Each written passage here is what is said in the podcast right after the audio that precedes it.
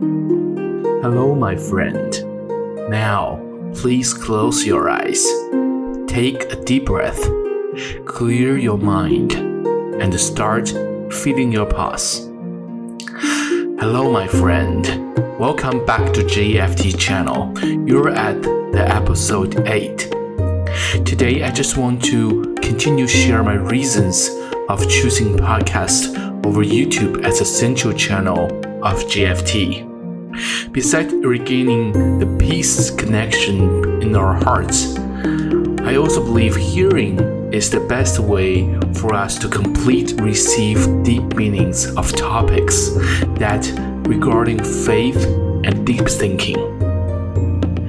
It is because we all start listening the language we speak 10 years earlier before we can read them correctly.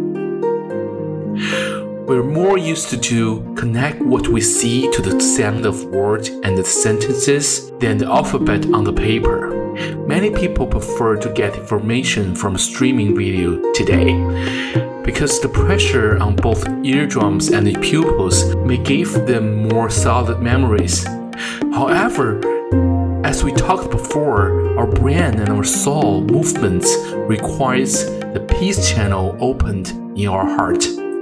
To open those channels, we need to keep all of our senses away from pressure. Because under the pressure, our brain and our hearts usually give us inconsistent and broken pictures compared to the truth. It will affect our mind and to recognizing the fact and the figuring out those logics. To me, my thinking process is much more active and rational during the conversation in person rather than the other ways. And we have to understand how eyes can cheat our mind consistently. I have never failed a vision test in my life, so the cheating I'm talking about from eyes is not because of the blurs through the glasses.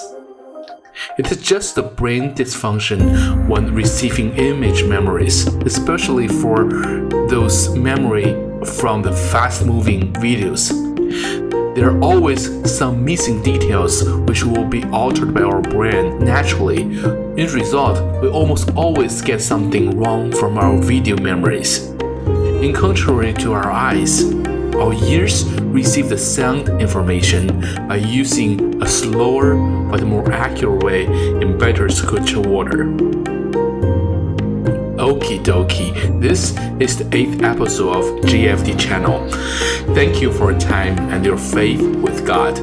Now, take another deep breath.